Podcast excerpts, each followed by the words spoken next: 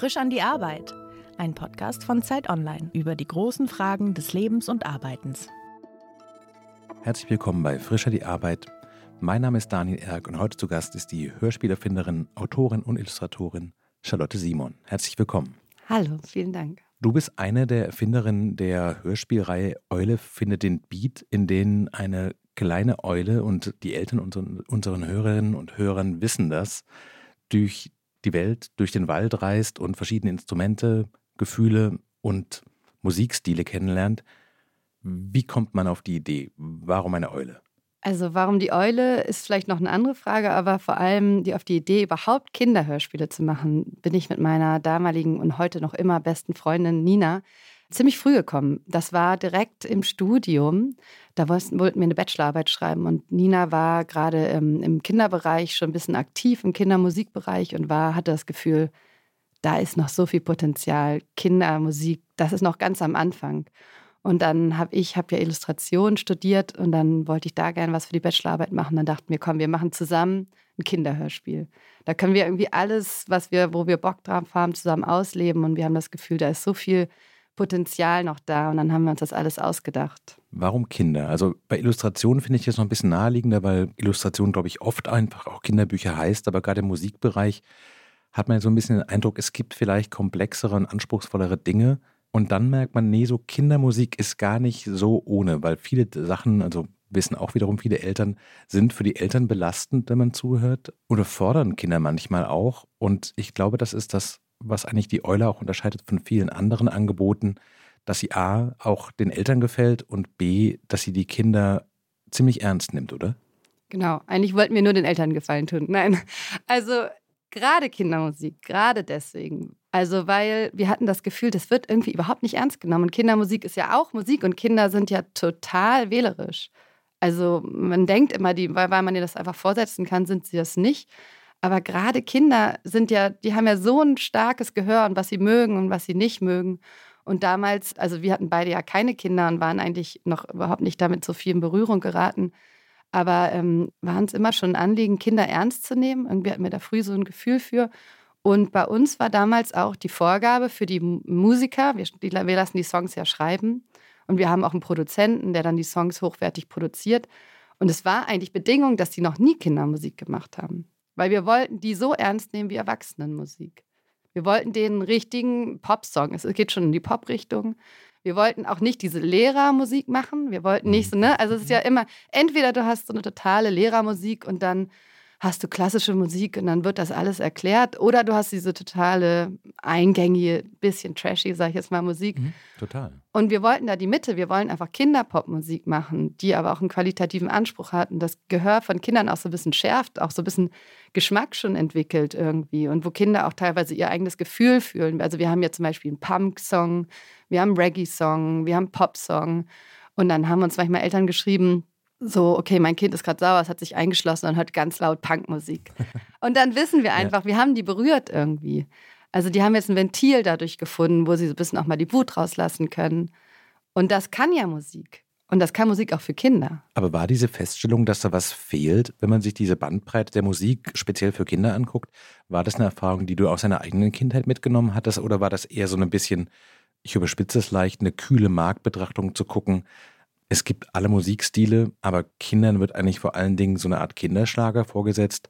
Da muss mal jemand was machen. Ja, also habe ich noch gar nicht so doll drüber nachgedacht, aber meine erste CD waren die Schlümpfe. Das ist also das sagt ja eigentlich schon alles. Eigentlich, ne? ja. Also im Grunde genommen sagt das, glaube ich, wirklich schon alles. Also das war ein bisschen mehr auch von Ninas Seite, weil die halt Musikmanagement mhm. studiert hat. Dieses Musikalische, dass sie da so ein, also es ist ja eigentlich fast eine Marktlücke gewesen. Es hat sich auch danach total entwickelt, die Kindermusik. Also heutzutage gibt es viel coolere Sachen, finden wir auch. Also wir sind auch mit vielen davon befreundet. Ich weiß nicht, ob ihr deine Freunde kennt vielleicht. Klar, große Band. Ich glaube, genau. Rettung für viele Eltern bei Autofahrten. Und für die wurde ja ein Musiklabel damals gegründet, so ein Unterlabel mhm. bei Universal von Rolf Stokowski. Ganz andere Musik, aber der hat ein total gutes Gespür für neue, moderne Musik. Und der hat für die das Label gegründet und wir waren dann der zweite Künstler auf dem Label. Also, Nach deine Freunde. Genau, es gab eigentlich nur uns beide. Also die drei Jungs und uns drei Mädels gab es dann zusammen auf diesem Label und das war echt noch so richtig in den Kinderschuhen. Das ging dann erst los. Wir, es kamen dann auch diese Tonis. Viele Eltern werden das ja kennen, diese kleinen Figuren, die man auf Boxen stellen kann, die dann sofort alleine Musik machen, dass man die CDs eigentlich abgelöst haben für Kinder.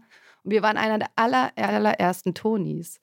Also das ging da alles erst los. Und dann kam so eine richtige Welle irgendwie gefühlt von Kindermusik. Und mittlerweile, finde ich, gibt es ziemlich coole Kindermusik. Ja, ich hätte auch gesagt, dass ihr eigentlich so eine neue Generation an Kindermusik mit losgetreten habt. Also es gibt noch die Serie Unter meinem Bett, die so Indie-Rock für Kinder macht, das ist, glaube ich, relativ bekannt. Es gibt das rappende Nashorn Dicker. Dicker, der auf eurer neuen CD auch als Gast dabei ist, aber auch schon große Konzerte am Brandenburger Tor gespielt hat und auch interessant. Der Typ dahinter ist eine alte Berliner Rap-Legende, genau. der auch schon ganz viele Pop-Songs für andere geschrieben hat, aber der eben auch Kindermusik macht. Ich der wollte von da aus kurz zu dem Punkt zurück, was du gerade so im Nebensatz erwähnt hast, nämlich ihr habt explizit Produzenten ausgesucht, die vorher keine Kindermusik gemacht hatten. Warum? Weil wir hatten ein bisschen das Gefühl, wir alle hatten ja vorher keine Kindererfahrung. Und wir hatten ein bisschen das Gefühl, wenn man so voreingenommen ist, dann fällt man vielleicht in so ein Muster zurück. Und wir hatten gedacht, nein, wir wollen das richtig produzieren. Also es war damals aber auch ein bisschen verrückt, weil das allererste Hörspiel, was wir aufgenommen haben, das hatten wir noch mit einem etwas unprofessionelleren Team gehabt. Aber die waren auch super. Das war in meiner alten Hochschule. Da durften wir das Studio nehmen, weil wir hatten kein Geld. Ne? Wir haben das alles aus dem Nichts heraus gemacht. Und dann haben wir einfach damals die ähm, Hamburger Staatsoper angeschrieben und haben gefragt, ob die nicht ein paar äh, hier ein paar Musiker vorbeischicken können, die uns einen Song einspielen können. So total naiv irgendwie. Und dann haben die aber ja gesagt. Und dann sind die halt so ein Quartett, jetzt nicht jetzt ganz ja. Orchester, aber dann sind, haben die ja gesagt. Und dann sind die zu uns in die Uni, da in dieses kleine Studio gekommen. Und unsere Soundtechniker, die haben das auch nur studiert. Die waren halt total aufgeregt, weil die auf einmal echte Geiger uns einnehmen. Und ja. ich habe dann gedacht, oh Gott, wir brauchen, wir müssen was bieten. Und dann bin ich losgelaufen, habe so einen Obstteller gekauft, weil ich irgendwie ja. das Gefühl hatte, wir müssen dem was bieten.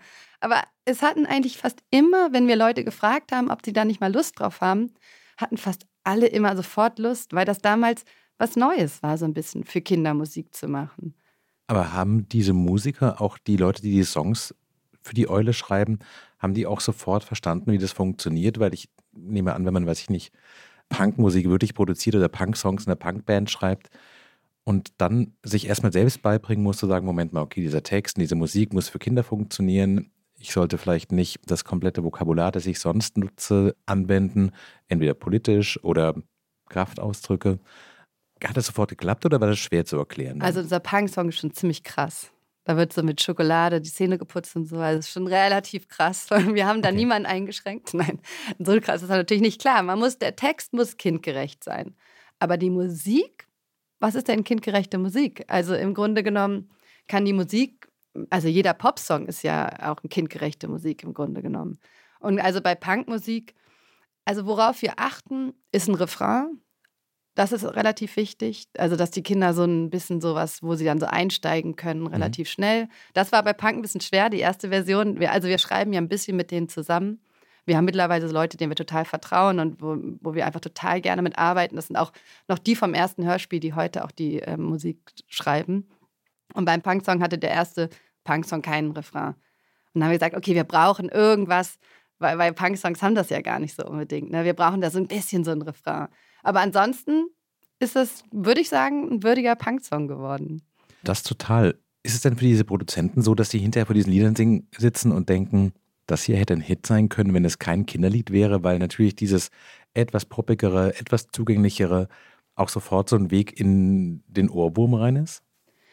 Also unser Produzent, wir haben eigentlich nur einen, Johann, der auch schon dann im zweiten Album immer dabei war, obwohl nee, beim ersten hat er auch schon Songs teilweise gemacht der hat da noch relativ viel Einfluss. Also wir laufen ja auch im Radio, bei Radio Teddy, aber bei Radio, im Radio. Und teilweise bringt er dieses Poppige oder bringt er da auch noch ein bisschen was mit dann auf jeden Fall. Also wir spielen ja auch alle Instrumente live ein. Das ist halt nicht aus dem Keyboard irgendwie. Mhm. Also Johann hat das in seinem Studio, wo er auch andere gängige Popmusik und alles aufnimmt. Das wird alles live eingespielt. Und kürzlich jetzt haben wir einen auf einem neuen Album, meint er mit einem, oh, jetzt bin ich vielleicht mal ein bisschen über die Stränge hinausgeschlagen, habe da so einen richtigen Radiosong draus gemacht. Aber wir haben ihn dann so genommen, weil wir dann das irgendwie auch schön fanden. Also wir lassen ihm da auch relativ viel Freiheit. Du hast gerade so ein bisschen erzählt, wie groß das Team eigentlich ist, das aber auch relativ organisch gewachsen zu sein scheint. Wie viele Leute sind an einer, so einer Produktion beteiligt? Also ihr seid drei Erfinderinnen im Kernteam. Genau, und das ist auch wirklich schon, also viel größer ist das Kernteam wirklich nicht. Also über den Alltag hinaus, so wie die Eule uns jeden Tag begleitet und wo wir alles so managen und Sachen organisieren. Und es gibt ja auch so Unterprodukte, können wir ja gleich noch drüber reden, aber das sind wirklich nur wir drei. Dann haben wir natürlich unser Label, wo wir auch noch einen Produktmanager mhm, haben, mit dem man dann in Zusammenarbeit was arbeitet. Dann haben wir immer, wenn der neue Release ist, haben wir eine Presseperson die ist auch immer relativ wichtig. Mit der kann man auch, ähm, ist auch gut, dass man sich da gut versteht, irgendwie, weil die auch Ideen mit einbringt. Und dann haben wir natürlich den Produzenten, der mit das eins Wichtigste ist an dem Ganzen, aber der ist wirklich nur da eigentlich, wenn wir ein neues Hörspiel produzieren, was ja alle zwei Jahre passiert. Hm. Diese Zwischensachen, da ist er jetzt nicht so viel involviert. Außer beim Schulmaterial, da hat er jetzt zum Beispiel die Noten dann geschrieben. Also da ab und zu gibt es so kleine Produkte, wo man mal, wo Leute involviert sind. Und dann gibt es natürlich die ganzen Songwriter, dann gibt es die Schauspieler, die im Studio das einsprechen.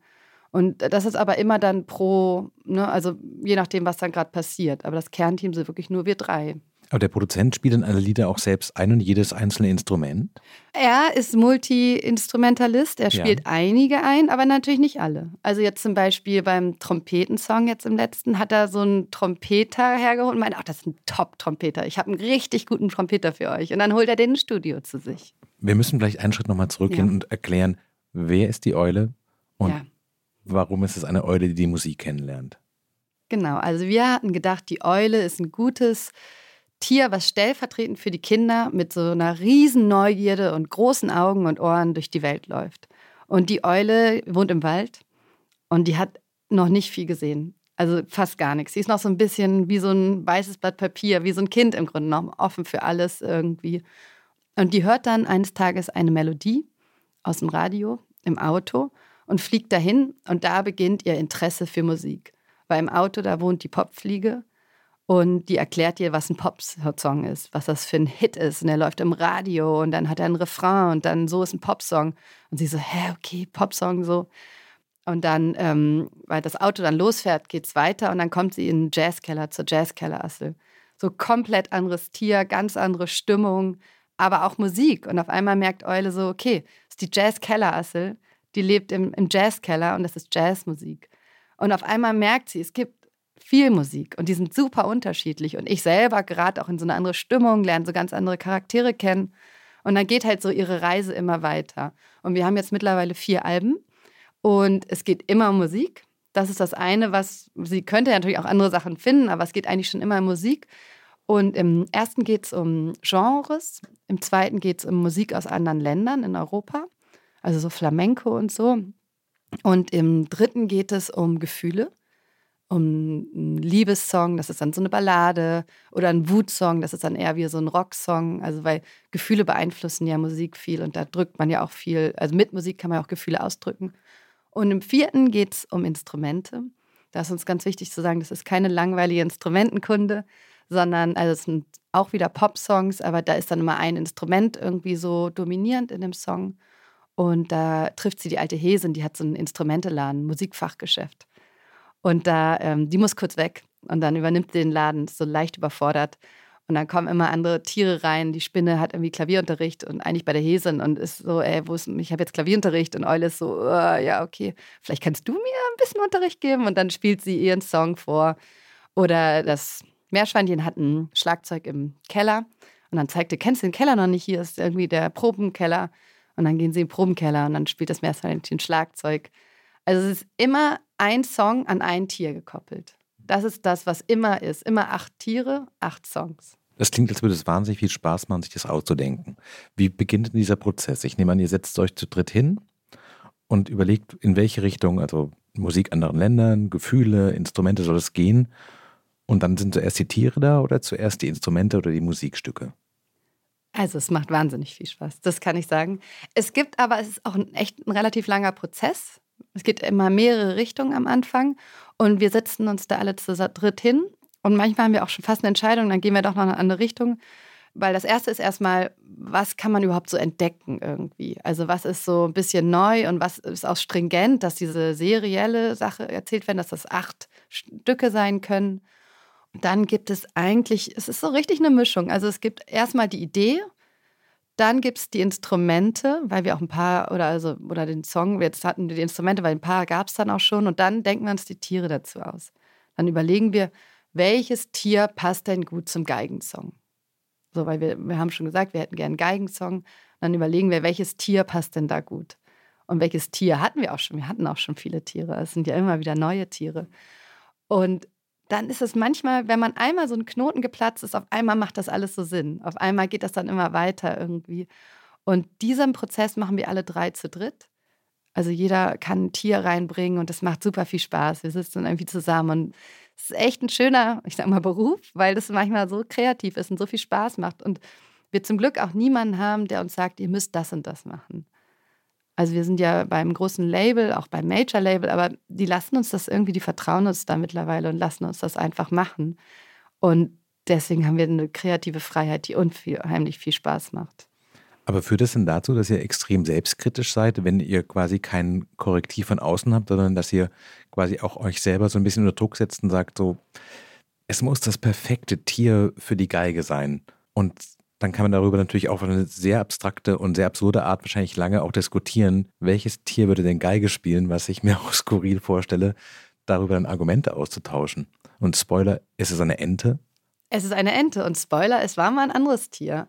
Und dann haben wir ganz lange überlegt und haben gedacht, da fehlt noch der letzte Kick. Irgendwie muss es noch ein bisschen, bisschen besondereres Tier sein. Also es ist wirklich so, dass wir schon sehr selbstkritisch sind und schon richtig lange überlegen.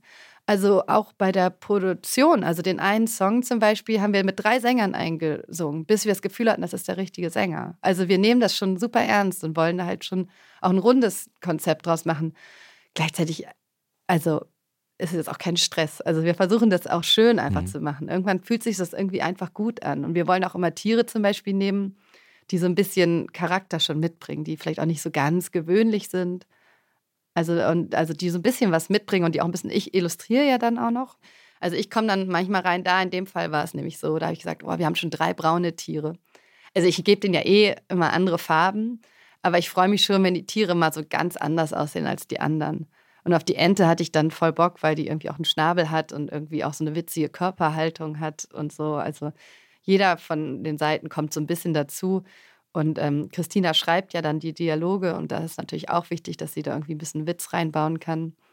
Und ähm, dann kommen noch unsere Schauspieler, die auch was reinbringen. Also bei der Ente zum Beispiel, die hat ja einen leichten Wiener Akzent. Das hat Günther, unser, der die Ente spricht, der hat das im Studio angeboten. Also wir, die dürfen auch ihr eigenes Sachen so einbringen. dann ne? sagt er, die Ente, die kennt ja, doch ja dann, Wienerisch sprechen. Genau, gell? dann meint er, die Geige, das ist doch auch Wien und so. Und auf einmal spricht er das und wir haben so angefangen zu lachen. Das war so witzig. Und er hat da auch eine Zeit lang gelebt. Dadurch, wir wollen ja, dass das authentisch ist. Also er konnte das sehr, sehr authentisch einsprechen. Und wir haben das geliebt. Wir hatten so einen Spaß in dem Moment im Tonstudio weil er dann, dann hat er, dann haben wir gesagt, ja mach, komm, mach, wir, Wiener Ente ist super. Aber kommt in dem Moment auch bei dir die Illustratorin raus, die sagt so, ein Pferd kann nicht Schlagzeug spielen oder bestimmte Tiere können bestimmte Instrumente vielleicht nicht halten, aber bei der Ente ist die Geige noch irgendwie glaubwürdig. Das kriege ich so illustriert hinterher auch, dass es nicht total absurd aussieht. Ja, es gibt da Grenzen. Ich überschreite die gerne. Mir ist es manchmal, ich denke manchmal ein bisschen, das ist auch Fantasie. Also, wir haben ja auch einen Tausendfüßler, der so kleine kurze Arme hat und irgendwie eine Ukulele. Also, nee, der spielt die gar nicht. Aber also ich denke mal, das geht schon irgendwie, aber manchmal haben wir hier und da so eine Stelle, wo wir sagen, okay, das ist jetzt ein Ticken unrealistisch. Wir können auch zum Beispiel schwer einen Fisch einbringen. Ich finde aber die Vorstellung in einem Gespräch darüber, welches Tier spielt, welches Instrument, dann zu sagen, jetzt wird es unrealistisch, ja. ist von der Grundanlage, glaube ich, schon fortgeschritten. Ja, also den Fisch zum Beispiel, den konnten wir bis jetzt noch nicht so gut unterbringen, weil jetzt zu erzählen, dass der da aus seinem Becken rauskommt und jetzt irgendwie dann ein Instrument spielt, muss ja schon irgendwie unter ja, der Fisch könnte maximal Beatboxen oder sowas, ne? Ja, ja, okay, danke. Wie lange vorher fangt ihr an? Du hast gerade gesagt, ihr wollt alle zwei Jahre eine neue Folge veröffentlichen. Wie lange dauert es, bis sozusagen die Tiere und die Geschichte so im Groben stehen? Insgesamt ein Jahr haben wir eigentlich immer gebraucht. Also der Prozess des Ausdenkens, der dauert am längsten. Und sobald das dann einmal gesetzt ist, dann dieses Schreiben, was dann oft, also ich schreibe auch ein bisschen, aber Christina schon in der Hauptarbeit, das geht dann relativ zügig im Grunde genommen.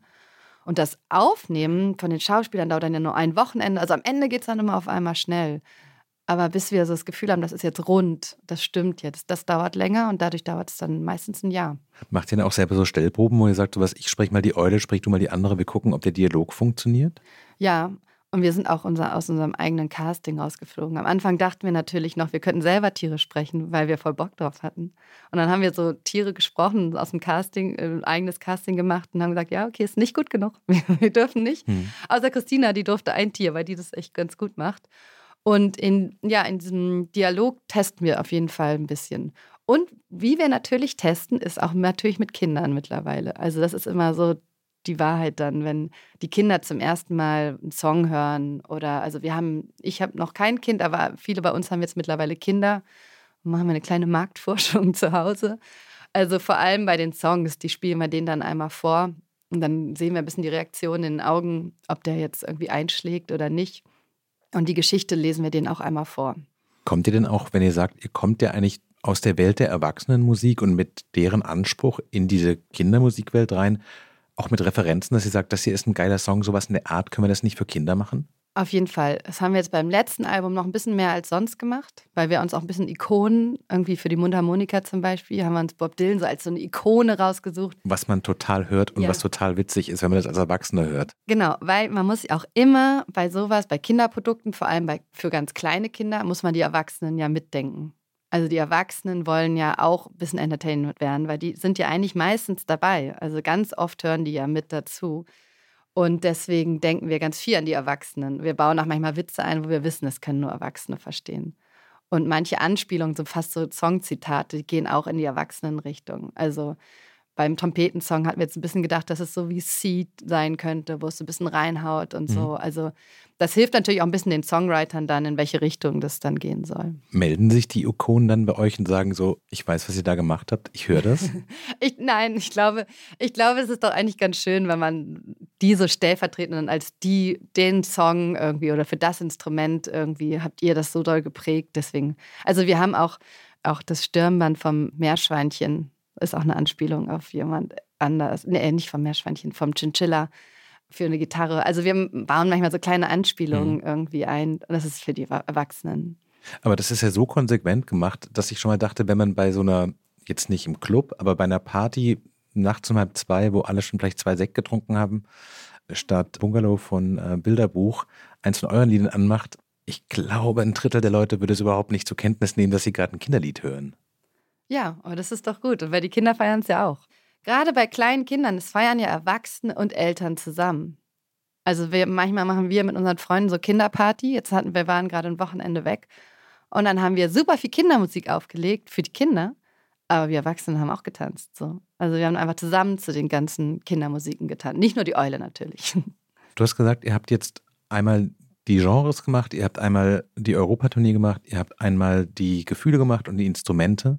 Wird es mit der Zeit schwerer, ein Gefäß zu finden, in dem man acht Songs, acht Tiere unterbringt? Also wird die Challenge immer schwieriger für euch zu sagen, so, wie können wir auf dem Niveau bleiben, einerseits, aber andererseits auch eine neue Dimension von Musik zu finden? Oder hast du im Hinterkopf schon die nächsten vier Folgen eigentlich und kannst dich nicht entscheiden, was ihr zuerst macht? Wir haben ein paar in der Hinterhand, die wir schon mal so überlegt hatten. Manchmal bringen auch Leute von außen ein paar Ideen rein, das ist immer ganz schön. Aber ja, vielleicht wird es schwer. Also es wird, aber irgendwie geht es, also das Wichtige ist halt immer, dass es Kindern auch Spaß macht. Also dass man da so einen Dreh findet, dass es dann, es darf nicht so erklärmäßig werden. Ne? Mhm. Also dass man jetzt nicht irgendwas Kompliziertes erklären will damit. Es geht, bis jetzt ging es immer. Also mal gucken. Aber du hast vorhin auch gesagt, eure Musik wird auch in, in Schulen eingesetzt, für Musikunterricht dann sehr vermutlich. Ist dann nicht doch wieder so ein bisschen Erklärmusik?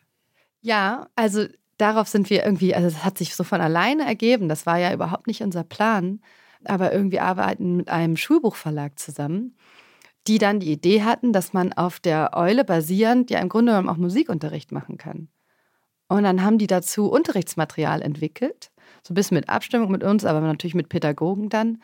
Und dann gibt es so Arbeitsblätter. Dann gibt es zum Beispiel das Pop-Arbeitsblatt. Das ist alles in so einem Buch mhm. drin. Und dann kann man, können Lehrer eine Popstunde, eine Reggae-Stunde, eine Jazzstunde, können sie den Unterricht so aufbauen.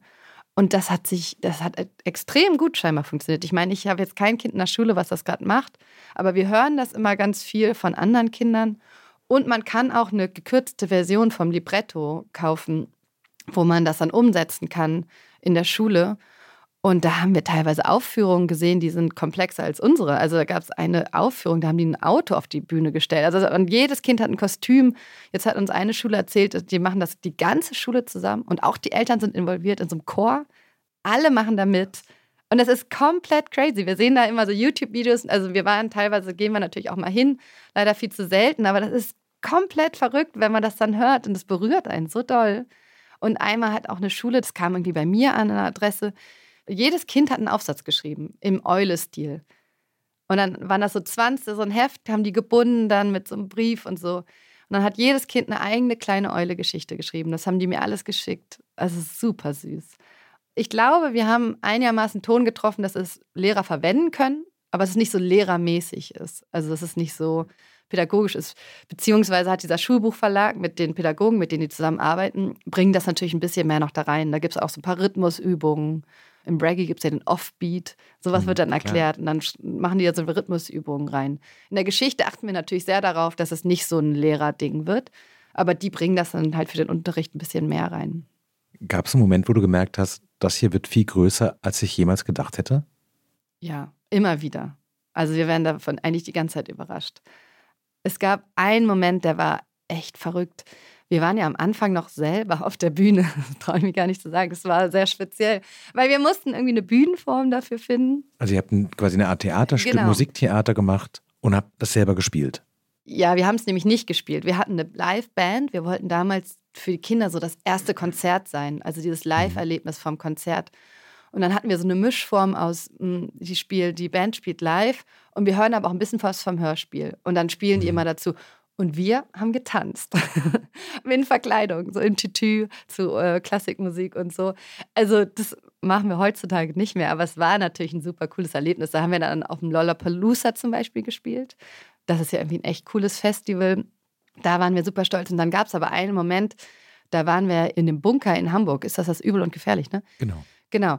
Und da haben wir das ausverkauft, diesen Bunker in Hamburg. Und das war, glaube ich, unser zweites Konzert. Und äh, wir hatten noch ein kleines technisches Problem. Das war auch alles auf so einem ganz kleinen Niveau. Ne? Also ich habe da selber die Animation für die Bühne gemacht und so und da äh, musste noch irgendwas rausrendern und so. Und draußen standen richtig Horden von Kindern, die haben gerufen, wir wollen rein, wir wollen rein. Und wir drinnen dachten, oh mein Gott, was passiert hier? Jetzt kommen lauter Kinder. Und es war so ein irres, cooles Erlebnis. Da dachten wir, okay, weil wenn man auf den Konzerten oder heutzutage in den Theaterstücken ist, da sieht man ja diese Kinder. Also, weil normalerweise sehen wir die natürlich nicht so oft. Aber selber auch zu den unseren eigenen Theaterstücken zu gehen, das ist, das gehen wir immer mal wieder einfach, weil die sind ja eigentlich ziemlich oft. Wir mhm. haben es jetzt natürlich sehr oft gesehen. Aber manchmal gehen wir einfach hin, weil es einfach so schön ist, das zu sehen, wie alle Kinder tanzen dazu. Und dann merkt man das, wen das so berührt. Wenn in diesem Moment, als du das mit deiner Freundin angefangen hast, an der Uni als Projekt, jemand gesagt hätte, in ein paar Jahren werdet ihr irgendwie die Hallen voll machen, Lehrer werden mit euren Songs Unterricht bestreiten und die Kinder werden ausrasten. Hättest du gesagt, so ja, kann ich mir schon vorstellen, traue ich mich aber nicht, oder hättest du gesagt, komplett nein? Ich einen kleinen Ticken mehr als Nina. Wir haben das ja zusammen gestartet. Nina immer so, ja, komm, wir pressen da ein paar CDs, verteilen wir in Schulen. So, machen wir selber. Am Anfang haben wir auch den Vertrieb selber gemacht. Wir haben selber so an Läden verkauft und sind richtig rumgelaufen. Und ich dachte mal. Aber nicht so, mit selbstgebrannten CDs. Nein, so. nein, nein. Aber, aber den Vertrieb haben wir selber am ja. Anfang ein bisschen gemacht. Ähm, nein, das ist eine andere Geschichte. Aber das ne, fängt natürlich alles langsam an. Und ich habe immer zu Nina gesagt: Naja, irgendwie ist das, ich finde es schon gut. Also ich habe immer gedacht, irgendwie finde ich es schon gut. Und es gibt auch nicht so viel in der Art. Warum sollten das nicht Kinder auch lieben? So, also wir haben ja auch schnell Reaktionen von so ein paar Kindern aus dem näheren Umfeld gesehen. Ne? Aber klar, dass das so dann einschlägt, das, das hätten wir natürlich nicht gedacht. Also überhaupt nicht. Du hast vorhin erzählt, dass ihr bei Universal seid und das ein Label ist, das extra für Kinder gegründet worden ist. Und irgendwie spielt drin auch Rolf Zukowski eine Rolle. Mhm. Was hat der mit euch zu tun?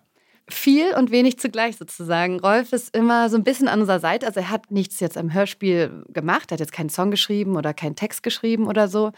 Aber er hat immer ein Ohr für uns. Wir spielen auch Ideen manchmal mit ihm durch. Also wenn wir eine neue Idee haben, dann fragen wir ihn, wie er das findet. Und ähm, ist super unterstützend. Also er hat uns zum Beispiel ein Schulbuchverlag, dann hat er uns auch davon, weil er kennt die dann. Und er ist irgendwie immer so für uns da. Und ganz am Anfang war der ganz, ganz wichtig, vor allem, weil er dieses Label gegründet bei Universal. Also das war sein Unterlabel. Aber wie lernt man den kennen? Also hat man, so. so Kindermusik, dann ist es klar, dass man sagt, ja, wir schreiben mal den Typen, der in der Weihnachtsbäckerei erfunden hat, weil ja. das ist halt der große Name. Ja, jetzt kommt da, es gibt die Geschichte und sie ist wirklich wahr. Nina hat ihn im Fahrstuhl getroffen. Irgendwo. Bei Universal. Sie war im Haus, um sie das vorzustellen? Haus. Ja, genau. Wir waren, sie war im Haus, weil sie da tatsächlich da irgendwo ein Praktikum gemacht hat. Also wie gesagt, wir waren Ach so, noch ganz jung. sie war nicht dort wegen der Eule, sondern sie war nein, nein. quasi im Musikstudium dort. Genau, weil sie dann Praktikum gemacht hat. Und sie hatte denen das, glaube ich, sogar direkt mal angeboten. Die haben gesagt, nee, ist viel zu kompliziert, das können wir keinem erklären. Also die haben die Eule abgelehnt schon. Und haben aber auch gesagt, aber musikalisch ist das schon das Beste, was ich seit langem gehört habe. Und wir so, ja, okay, und warum macht ihr es dann nicht? Ne? Und waren wir ein bisschen frustriert. Dann hat sie ihn im Fahrstuhl getroffen, die Chance genutzt, ein bisschen Smalltalk zu machen. Und einen Tag später hat sie ihm das geschickt. Und er hat sofort geantwortet. Und hat gesagt, ja, finde ich super. Verrückt. Kommt doch mal nach Hamburg. Der war in Hamburg. Er hatte da so eine kleine Villa, war so sein Büro, also ganz hübsch. Irgendwie haben wir ein bisschen Orangensaft bekommen. Und ist dann mit uns selber mit dem Auto zu Universal gefahren, hat uns dann eingesammelt, einen Tag später. Da habe ich auch noch in Hamburg gewohnt. Und dann sind wir da hingefahren und hat gesagt, er hat uns immer gesagt, naja, das, die müssen schon auch mitentscheiden, aber ich finde es schon richtig gut, hat er immer gesagt. Und dann haben sie gesagt, ja, okay, Rolf, wenn du das willst, dann machen wir das. Weil das quasi sein Label war und er hat euch sozusagen das Go gegeben und gesagt, ich bin der, der Papst der deutschen Kindermusik, eine andere Generation, aber doch. Und wenn er das sagt, dann vertrauen die dem auch. Genau, dann vertrauen die dem. Der hat ja auch, wie gesagt, deine Freunde auch dahin gebracht. Also. Wenn du darüber nachdenkst, wie das dein Blick auf Arbeit verändert hat?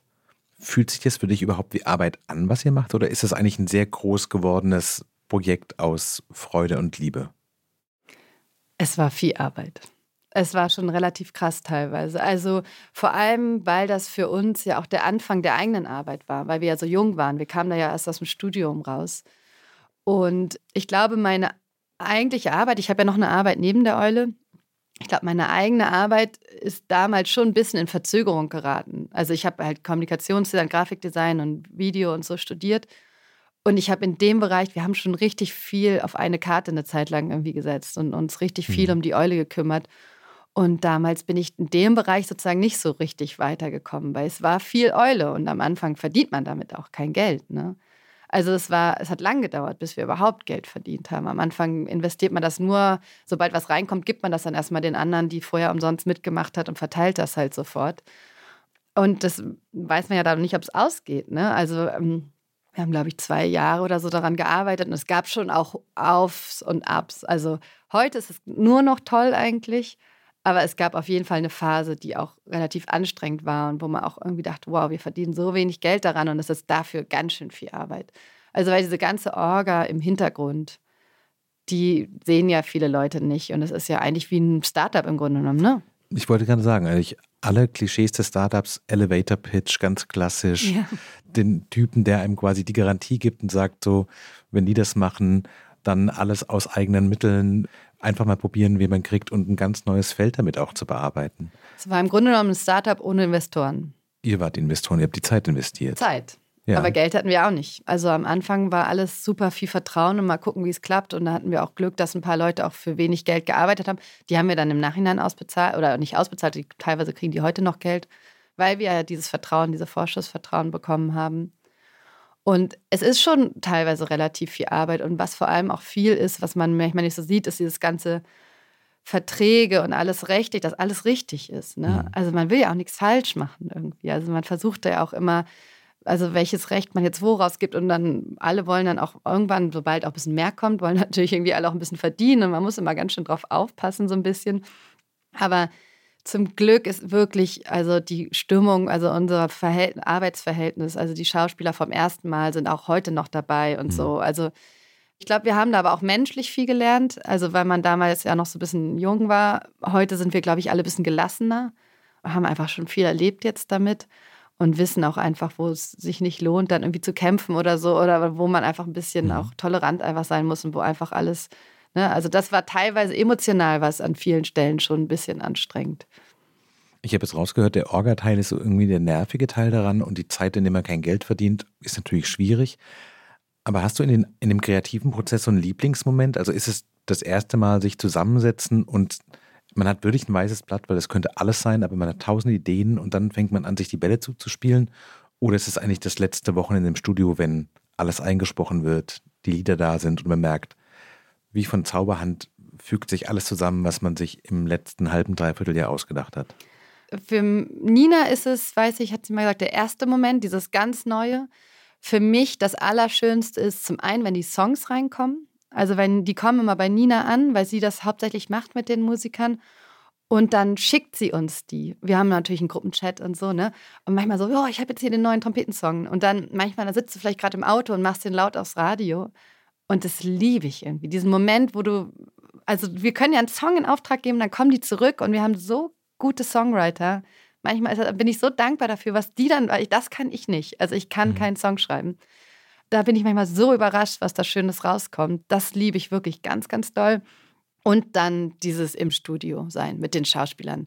Die letzten, also das also ist mal erstens ein Wochenende, so drei Tage. Manche singen auch davon, das dann direkt da vor Ort ein. Also wir haben auch also so tolle Schauspieler, wenn, weil die, manchmal haben wir uns zwar schon was gedacht bei der Rolle, aber die sind so professionell im Sprechen, die bringen dann so einen eigenen Charakter da rein, den wir irgendwie mhm. gar nicht so vor Augen hatten. Und wenn die das dann einsprechen, das macht so viel Spaß, dazu zu hören. Also es geht auch eigentlich fast nichts schief. Man, es ist einfach nur bereichernd die ganze Zeit irgendwie. Und man, auf einmal merkt man, ja, irgendwie jetzt formt sich das. Werbung. Diese Woche in der Zeit? Die Bücher des Frühlings. 16 Seiten blühende Fantasie. Von gefährlichen Liebschaften, einer Flucht auf dem Mississippi und magische Erzählkunst. Das Literaturspezial zur Buchmesse in Leipzig. Die Zeit, Deutschlands größte Wochenzeitung. Jetzt am Kiosk oder direkt bestellen unter zeit.de/slash bestellen.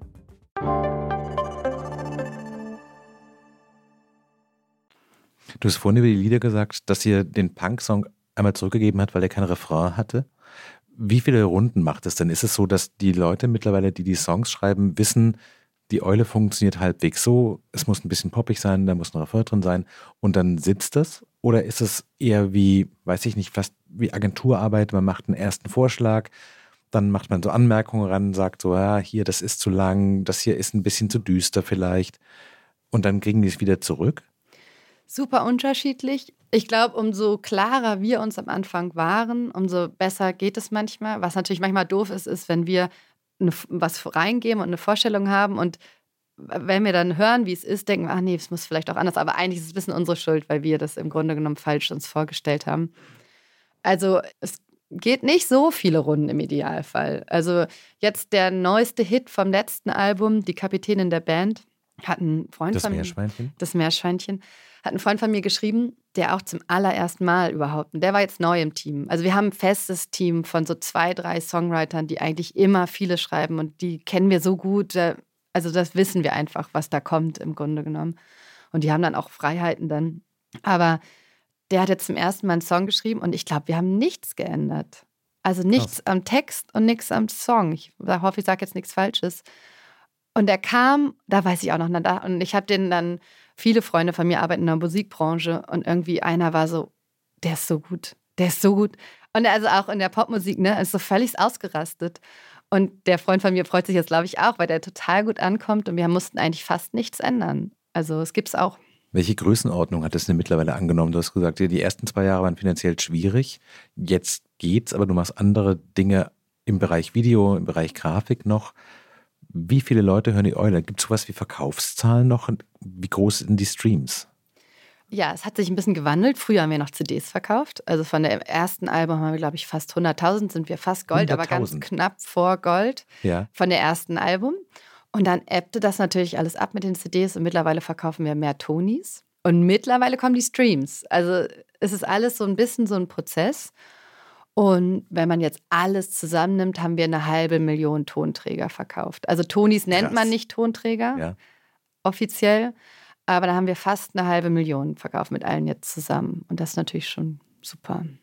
Aber ist ja auch Wahnsinn, dass man mit so einem Uni-Projekt mhm. dann ein Goldalbum mhm. aufnimmt. Das mhm. ist ja eigentlich auch, also wenn man jetzt mal von dem Faktor Kindermusik und von der Geschichte und allem weggeht, Schon auch eine irre Geschichte für sich. Das war damals auch irre, weil ich habe viele Musikerfreunde und die meinten dann manchmal, meinten so, oh ja, ich glaube, du hast das an meinem Freundeskreis das erfolgreichste CD-Projekt. Und ich so als Nicht-Musikerin war so, yeah, geil.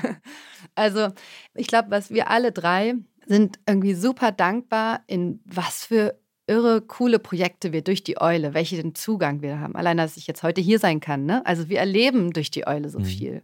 Die bringt uns auf so in so ungewisse Sachen rein, was dann immer, also wir sind da richtig dankbar, glaube ich, oft für, wohin die uns überall schon gebracht hat, die Eule. Wie ist es denn, wenn du gerade nicht in der Eule arbeitest? Ist sie trotzdem immer in deinem Hinterkopf? Also ist es so, dass du, weiß ich nicht, im Urlaub aufwachst und morgens denkst, ich möchte gerne mal ein Lied mit dem Pinguin haben und ich habe eine grobe Idee, das müsste irgendwas super Cooles natürlich sein? Oder kannst du das auch so komplett wegschieben? Manchmal musste man das, also direkt danach ist es manchmal sehr intensiv. Dann hat man das Gefühl, man muss einmal kurz das wegschieben irgendwie, weil man da so doll drin ist. Aber ansonsten ist die schon sehr präsent. Also ich habe jetzt auch gerade ein Buch illustriert. Wir haben jetzt das allererste Buch, Bilderbuch kommt jetzt raus im April. Und dadurch, dass so manche kleine Nebenprodukte sind, passiert auch, während nicht mhm. die Alben produziert werden, passiert relativ viel. Und wir merken auch gerade, wir brauchen jetzt ein bisschen, weil wir nur wir drei sind, wir brauchen aber auch trotzdem ein bisschen mehr Strukturen noch. Wir haben jetzt so richtig spießig, eigentlich nicht, aber wir haben jetzt so ein Ticketsystem eingeführt, dass wir auch mal unsere To-Do-Liste abarbeiten können mhm. und so. Weil das ist echt das, was man immer so ein bisschen am Laufen halten muss. Ne? Wer kümmert sich um was und wann passiert was und so. Also die ist schon sehr präsent im Alltag. Also es gibt nicht immer, wenn du merkst, ich habe jetzt zwei Monate gar nicht an die Eule gedacht. Also gar nicht dran denken passiert nicht. Es gibt Momente, wo ich merke, ich habe zwei Monate nicht viel dran gearbeitet. Wenn du das dir aussuchen dürftest, würdest du die Eule noch 10, 20 Jahre weitermachen wollen oder merkst du, das ist ein bisschen so ein Bin der dann that Gefühl, so das ist jetzt so super, man soll gehen, wenn es am besten ist. Ich glaube, wir hatten das mal so eine kurze Phase. Also ja. es ist natürlich immer, wenn es dann vielleicht gerade nicht so weiter vorangeht. Aber so wie es jetzt gerade ist, haben wir, glaube ich, alle gerade richtig viel Lust, mit der Eule noch richtig viel zu erleben. Weil irgendwie ist es einfach so ein schöner Aufgabenbereich, also in diesem Kinderbereich mit Kindern so zu arbeiten. Und also ich kann mir eigentlich kaum viel schönere, weil ich kenne ja andere Berufe, aber also es macht uns allen richtig viel Spaß und irgendwie ist auch schon noch viel Potenzial drin. Jetzt schreiben uns manchmal Kinder, die jetzt 16 sind, ne, die mit der Eule aufgewachsen sind, weil die gibt es ja schon so lange. Und die sagen, das hat meine Kindheit geprägt. So. Das, ist, das ist die Musik meiner Kindheit. Also wenn wir sowas hören, denken wir, okay, was gibt es eigentlich Cooleres? Also im positiven Sinne natürlich. Ne? Also mhm. fast jeder Beruf hat ja auch irgendwie Nachteile, aber wir haben manchmal das Gefühl, wir tun eigentlich eher was Gutes mit dem, was wir machen. Was passiert als nächstes? Also hast du für dich, du hast gerade gesagt, ihr habt dieses Buch illustriert.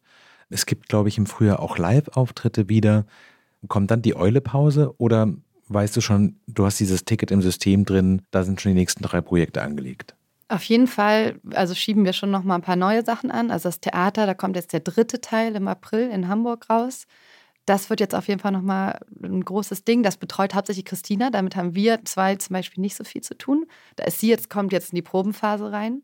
Da geht es jetzt los. Dann kommt ja das Buch im April und ich glaube, da gibt es auch Potenzial für ein nächstes Buch. Also dieses Buch, da bin ja hauptsächlich dann ich. Also mhm. Christina mhm. schreibt dann wieder, aber ich illustriere. Und das war jetzt zum Beispiel, da habe ich wirklich zwei Monate jeden Tag gemalt. Also ich stehe morgens auf und fange an zu malen. Das war auch richtig schön. Also ich selber habe auch ein bisschen, ich habe auch so einen Wohnwagen und dann fahre ich auch manchmal ans Meer und mal dann vor Ort da. Und das ist natürlich schön. Und wenn wir jetzt noch ein Buch kriegen, dann würde ja wieder die nächste Phase anfangen, wo ich wieder einfach zwei Monate jeden Tag male. Gibt es denn für euch intern so einen Punkt, wo ihr sagt, da wollen wir aber nicht hin? Also Prinzipiell lässt sich ja, glaube ich, gerade Kinderprodukte lassen sich ja in der kompletten Bandbreite so ausschlachten. Das Eule Land, der Vergnügungspark, sind das so die nächsten großen wirren Pläne oder habt ihr eine Grenze euch gesetzt zu sagen, sowas, ich weiß nicht, es gibt jetzt eine Schallplatte und es gibt ein T-Shirt, okay, aber man könnte ja ins Merchandise total hart einsteigen, wie das zum Beispiel bei der Maus auch so ein bisschen der Fall ist, wo aber die Sorge drin wäre, man verliert den Charme so ein bisschen, wenn man die Kuh so hart melkt, wie man kann. Also ins Merchandise werden wir bestimmt ein bisschen gehen, aber da haben wir jetzt schon gleich gesagt, da wollen wir halt einfach mitentscheiden können, was das ist. Mhm. Und das macht, glaube ich, den großen Unterschied. Also ob du jetzt irgendwie auf irgendwelchen Plastiktellern drauf bist oder ob du auf einem Holzinstrument drauf bist. Das mhm. ist ja der große Unterschied im Grunde genommen. Jetzt durch die Instrumente merken wir es gerade, da kriegen wir manchmal Fotos von Müttern geschickt, die irgendwie, wo Kinder mit einem Stock auf dem Karton spielen, weil sie Geige spielen wollen. Und wenn es dann vielleicht eine, also Geige ist vielleicht ein bisschen schwierig, aber wenn es jetzt irgendwie eine Eule Mundharmonika gibt oder so und das äh, motiviert vielleicht Kinder noch ein bisschen mehr, um Instrumenten in die Hand zu nehmen, dann ist das ja was Schönes. Ich glaube, man kann sich immer die Frage stellen, haben da auch die Kinder was von oder nur wir finanziell? Wenn nur wir finanziell, ist es vielleicht nicht das Richtige. Hast du manchmal eine Sehnsucht nach einem ganz anderen Beruf, dass du denkst, es ist total toll, aber irgendwie habe ich auch fast zufällig mit meiner Abschlussarbeit meinen Job, meinen Hauptjob zumindest so festgelegt und es gäbe noch so viele ganz andere Dinge, aber jetzt sitze ich auf diesem Pferd drauf und das ist total schön hier. Ich habe das überhaupt nicht, weil also ich mache super viel andere Sachen neben der Eule. Also man hat ja auch ein gewisses passives Einkommen in der Zeit, wo man nicht neu produziert mhm. und wo einfach nur ein paar CDs verkauft werden. Und das gibt mir eine unglaubliche Freiheit, was Neues zu machen. Und ich entwickle mich beruflich eigentlich die ganze Zeit weiter. Also ich nutze diese Freiheit total. Ich habe mir mal vorgenommen, jedes Jahr eine neue, größere Sache zu lernen. Also was mich beruflich, aber vor allem inhaltlich voranbringt, was mir einfach Spaß macht. Ich habe, glaube ich, auch so eine kindliche Neugierde behalten und lerne eigentlich die ganze Zeit Neues dazu. Ich bin total begeistert von diesem ganzen Online-Lernen, also dass man ohne Uni eigentlich sich eigentlich die ganze Zeit mhm. weiterbilden kann. Und es gibt mir eigentlich die Freiheit, ganz viel zu machen. Ich glaube, ich hätte viel weniger Freiheit, wenn ich die Eule nicht hätte. Was ist das Projekt für 2023? Ähm, ja, gute Frage. Ich habe gerade überlegt, ich hatte da eigentlich schon was mir überlegt. Aber nee, 23 ist noch nicht final entschieden. Also ich habe mal dann After Effects gelernt. Das ist ein Animationsprogramm. Ich habe Goldschmieden gelernt. Einmal, ich habe dann ganz lange Witzig, Goldschmieden gemacht. Online. Teilweise, doch. Ich habe viel, auch in Büchern. Und ich habe auch eine Freundin, die Goldschmiedin ist, bei der konnte ich dann viel lernen. Also ganz unterschiedlich. Also jetzt wollte ich Töpfern lernen, aber das ist natürlich was sehr Privates. Das hat jetzt nichts Berufliches. Aber da muss man ja in alles eigentlich Zeit investieren. Und die habe ich schon manchmal. Das klingt ganz fantastisch. Vielen Dank. Wir sind schon am Ende des Gesprächs angekommen. Das war frisch an die Arbeit mit der Eule findet den Beat Erfinderin Charlotte Simon. Wenn Sie Fragen an uns, die Eule oder das Team von Frisch an die Arbeit haben, schreiben Sie uns gerne an frischandiarbeit.zeit.de. Vielen Dank, dass Sie zugehört haben. Vielen Dank dir für das Gespräch und Danke auch. viele Grüße an die Eule. Danke. Ciao.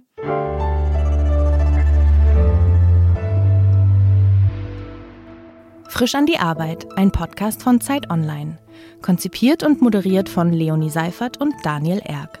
Produziert von Maria Lorenz, poolartists.de.